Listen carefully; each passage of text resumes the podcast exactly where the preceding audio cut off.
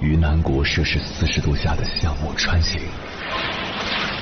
在冰城零下三十度的中央大街漫步，往十里洋场听罢一曲天涯歌女，西出阳关凭黄沙穿金甲，风霜雨雪，四季如歌，不曾倦怠。我翻越高山，趟过大河，无所畏惧水深和火热，只为打破这千山万水的阻隔，与你相遇。我是英波，我在原来的地方等你，不见不散。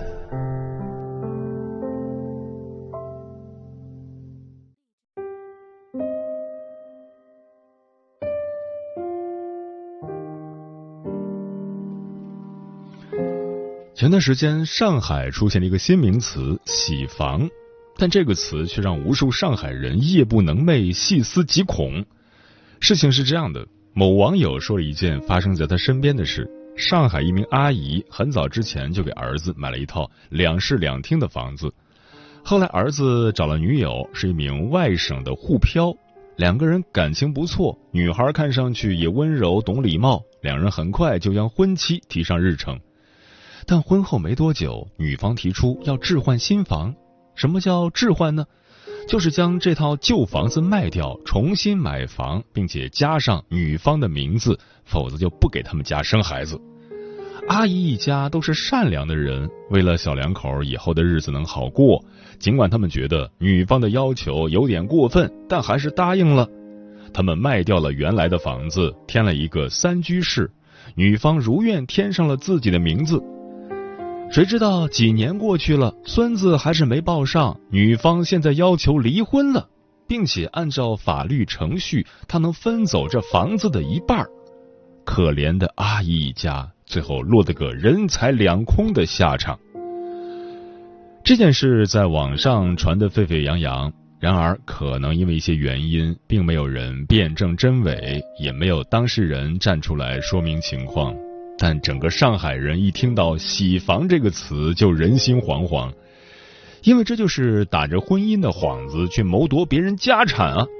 掠夺的那一方只要跟有房的对象结个婚，让对象在房子上加自己的名字，几年后他们随便找个借口称两个人感情不和，提出离婚，就能轻松拥有半套房。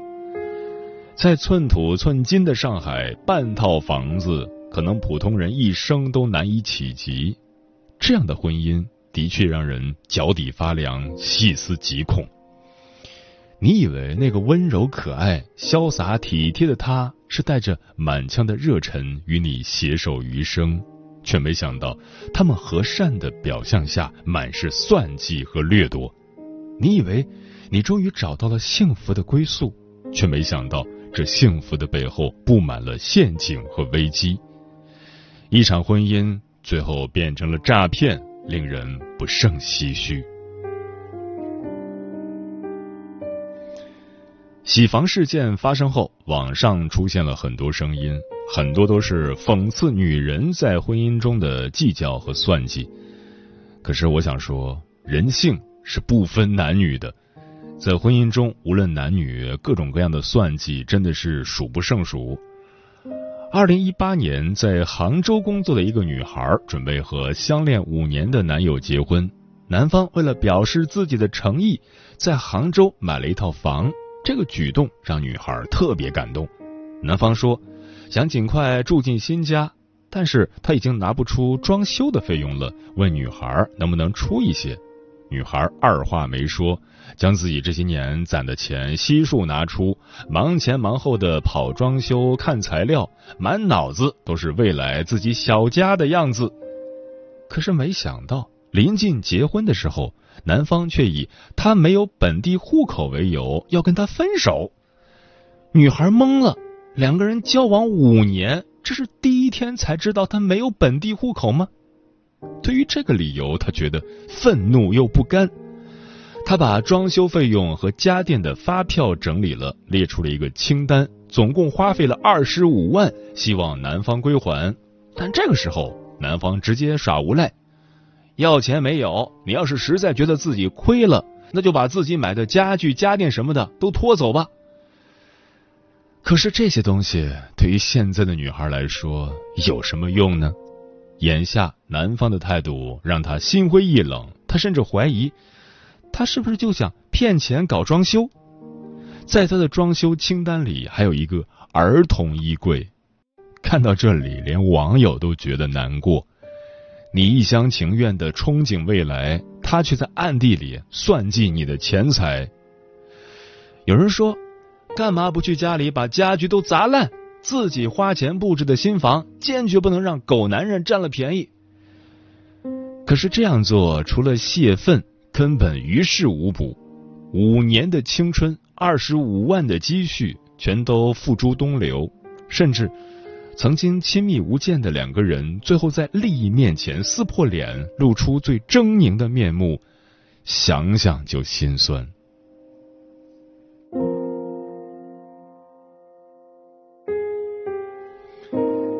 我们生活在一个充满算计的时代。大到房子、车子，小到柴米油盐，似乎每一个人都在计算怎样以最小的成本获取最大的收益。但当你将这些心思用在婚姻上，连最亲近的人也要算计，那我觉得这样的人根本不配走进婚姻。之前有个词在网上特别火，叫“扶贫式婚姻”。大致的意思是，双方物质水平明显不对等，企图通过婚姻利用对方的资源优势，提高自己的阶层或提升自己的生活水平，以达到脱贫的目的。当扶贫式婚姻揭开了面纱，赤裸裸的展现在大众面前时，你会发现，这样的婚姻内里是何其肮脏和不堪，只能以悲剧收场，因为它太考验人性。而人性往往是经不起考验的。有人欲壑难填，有人贪得无厌，有人地位失衡后心生不满，而扶贫的那一方赔掉的除了钱财，还有对婚姻的期待和信心，甚至还可能丢掉自己的性命。结婚不是扶贫，当你的婚姻里住着一个。可恶的吸血鬼一味的想占尽便宜、吞噬财产，那么这一生你都会被他耗光精力，越活越差。我们曾经对婚姻充满了无限的幻想，因为那些童话故事里结婚就是完美的大结局，但殊不知，我们的人生里婚姻是另一个残酷的开始。放下那些缥缈的期待，放下那些。不切实际的幻想，唯有势均力敌的亲密伴侣，才有可能与你同舟共济、披荆斩棘。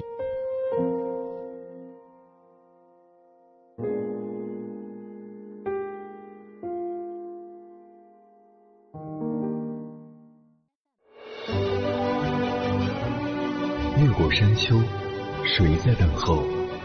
跨过河流，你已走了很久。我想，你应该一直在等候，怀着同样的心事，保持最初的温柔，等候我的不远万里，在今夜与你邂逅。中央人民广播电台交通广播，千山万水只为你，夜上浓妆，月色正好。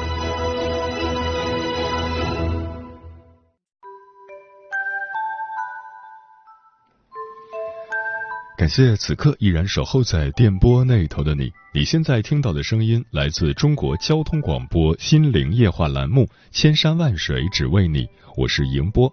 今晚跟朋友们聊的话题是有多少婚姻变成了算计？微信平台中国交通广播，期待各位的互动。龙哥说：“人性经不起考验，在利益面前，亲情和爱情算什么呀？”这又让我想起了那个得知男友家得到拆迁款后，把彩礼又加到两百万的女孩，算计是不分男女的。彩云说：“真是巧了，我的第一次婚姻也遇到了主持人刚刚所举的例子，出了装修费。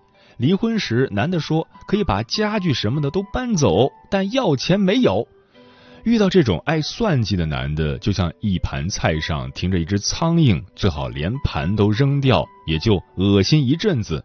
如果勉强把菜吃下去，那就恶心一辈子了。阿猫说，婚姻的本质应该是双向奔赴，婚后同甘共苦、同舟共济的过一辈子。然而，在现实利益面前，婚姻变成了双方博弈。有的男方因为女方家有财有势，男方把婚姻当成跳板；也有女孩因男方经济实力雄厚，把婚姻当成长期饭票。各种算计不一而足。当这种算计一旦被拆穿识破，婚姻的破裂是必然的。嗯，还记得薛兆丰教授曾在《奇葩说》中从经济学的角度深入剖析过婚姻的概念。结婚就是办企业，就是签合同，办的是家庭企业，签的是终身批发的期货合同。夫妻双方一起拿出自己的资源来共同办企业。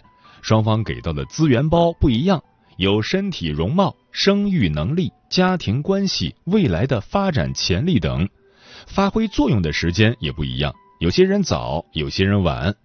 一般来说，女性付出的相对早一点，生育、抚养、照顾整个家；男性的作用稍晚一些，可能要到三四十岁时才会体现出作用。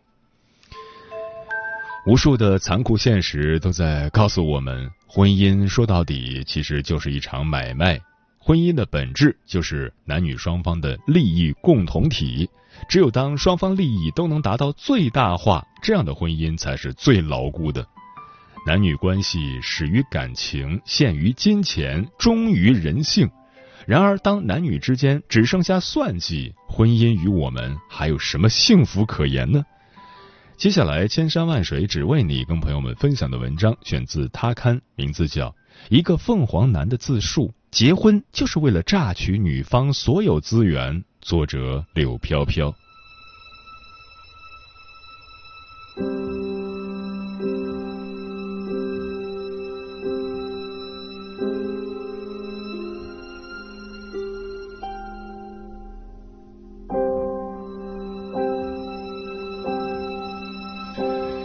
最近在知乎热门上看到这样一条提问：农村男的考上公务员会容易结婚吗？问题下方虽然只有寥寥几条回答，有一条匿名高赞回答却恶臭的让人引起生理不适。在这名网友的眼中，只要有了公务员的身份，结婚就是一件很简单的事。但想要通过婚姻提升自己的阶层，就一定要学会运作。对于长相够帅的男性来说，这并不是一件困难的事。毕竟，不在乎你的原生家庭，只看脸的富家女大把。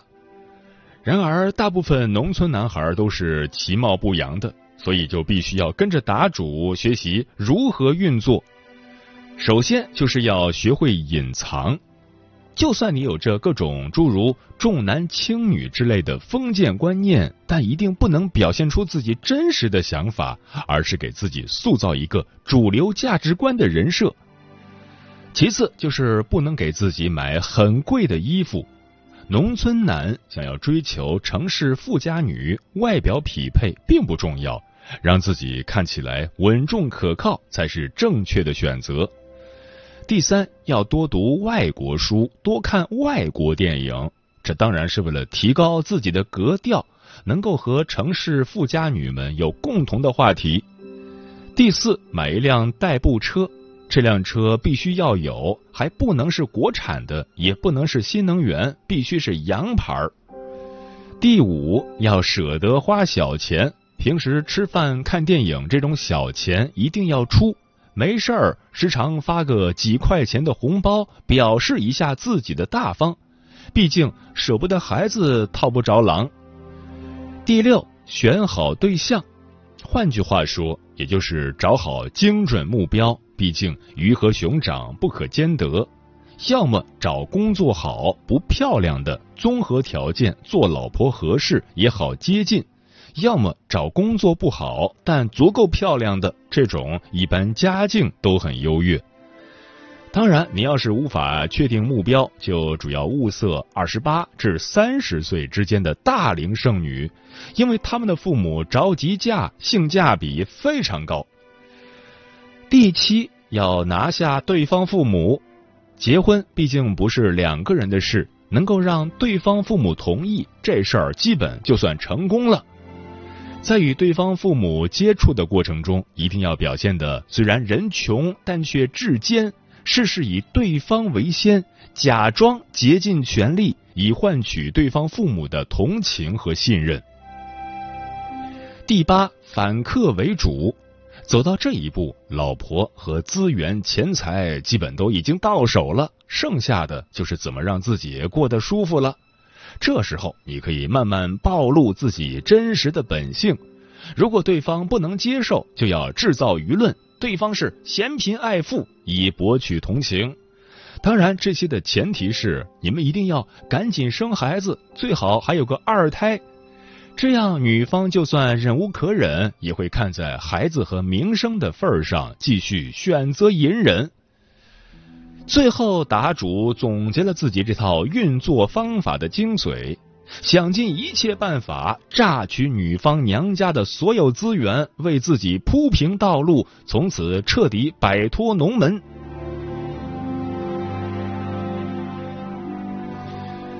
洋洋洒洒一大篇，看完让人不寒而栗。我们不知道现实中究竟有多少人打着这样的如意算盘，更不知有多少姑娘正在一点点被榨干。更可怕的是。他们本以为自己是找到了幸福归宿，以为能够与对方厮守终身，却没看到对方在谈起利益时那如狼似虎、散发着兽性的双眼，更没看到前面有个巨大的陷阱正等着你往里钻。在这个答主的精心策划中，我们看不到他对女性的一丝尊重与爱护。有的仅仅只是算计和欺骗，任何一个女孩子对他们而言都不过是一个通过婚姻实现阶级跨越的工具人罢了。避开扶贫式婚姻的这个坑，十三年前的电视剧《双面胶》就曾告诫过我们。女主丽娟是一个典型的上海姑娘，从小泡在蜜罐里长大。家里虽说并不阔绰，但父母都有稳定的工作。而男主亚平呢，来自东北农村，大学毕业后留在了上海工作，没资源、没人脉，也买不起房，是个彻彻底底的凤凰男。为了让女儿过得幸福，丽娟父母主动倒贴钱给小两口买了房子。然而人心不足蛇吞象，丽娟把亚平当自己一辈子的依靠。亚平却只拿她当利用的工具。结婚后，丽娟要被迫接受农村婆婆的各种调教，一盘红烧肉要紧着丈夫和公公吃，丽娟多吃一块就要被骂嘴馋。明明她和丈夫都要上班赚钱，可丈夫下班后可以坐在沙发上看电视，她却必须要承担所有家务。小时候看剧时，总以为亚平和丽娟之间还是有爱情的，可如今再看，才惊觉，其实亚平根本不爱丽娟，他只不过把她当个跳板。婚姻对亚平来说，只是自己获取利益的制度。丽娟是他从农村到上海的桥梁，是自己的家务机器和生育工具，是自己可以少奋斗二十年的捷径。而这个受益方不只是他本人，甚至是他全家。最终，亚平在其妈妈的怂恿下，疯狂的将拳头砸向了丽娟。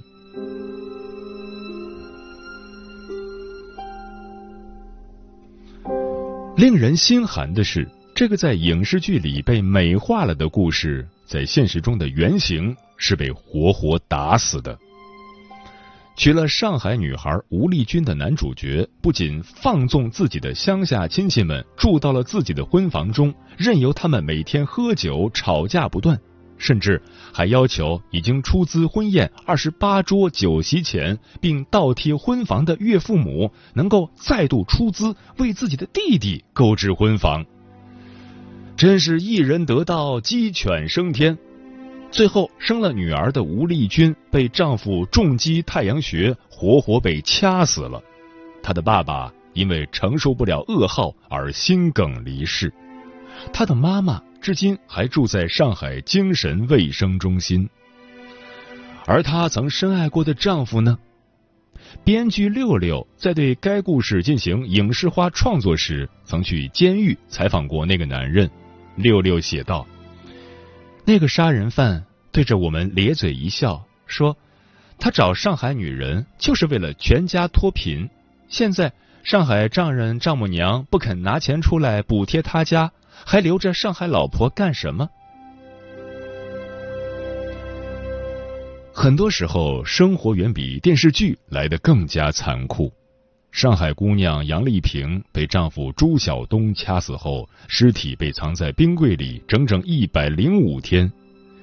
女儿才出生二十个月的天津姑娘小杰被丈夫败光八十万嫁妆后，因一份三千万的保险被残忍杀害。地位失衡，人性贪婪，欲壑难填，婚姻的船说翻就翻。在这一桩桩充满算计的扶贫式婚姻里，他们赔掉的除了钱财，还有对婚姻的憧憬和信心，甚至还赔掉了自己的一生。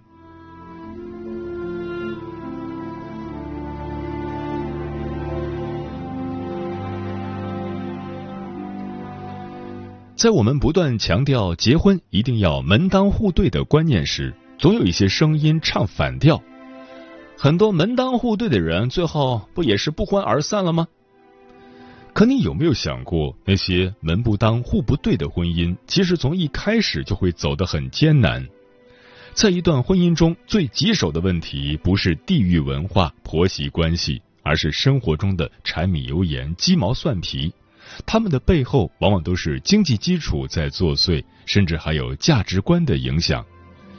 你以为只是嫁给了一个在经济上贫穷的人，但他的家庭背景、父母的思维和教育方式都早已决定了他的心穷。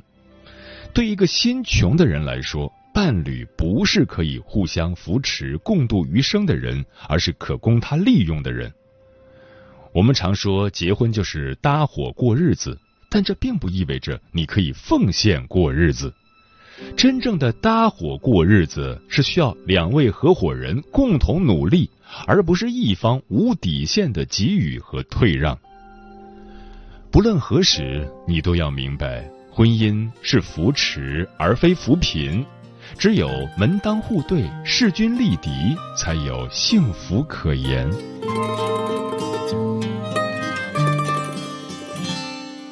要有山有水。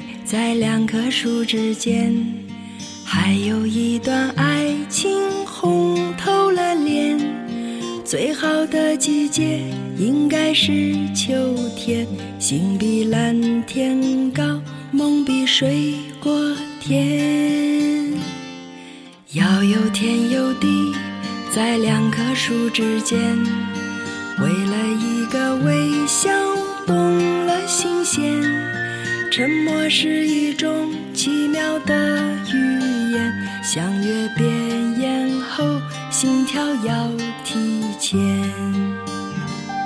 现在可以去山坡下看看，因为九月总是无比震撼。左边青翠啊，右边金黄，爱是中间的终点。现在可以去小河边转转，风吹一次，我们成熟一遍。我就给你啊一生时间，你要把院子写完。现在可以去小河边转转，风吹一次，我们成熟一遍。我就给你呀。一生时间，你要把园子写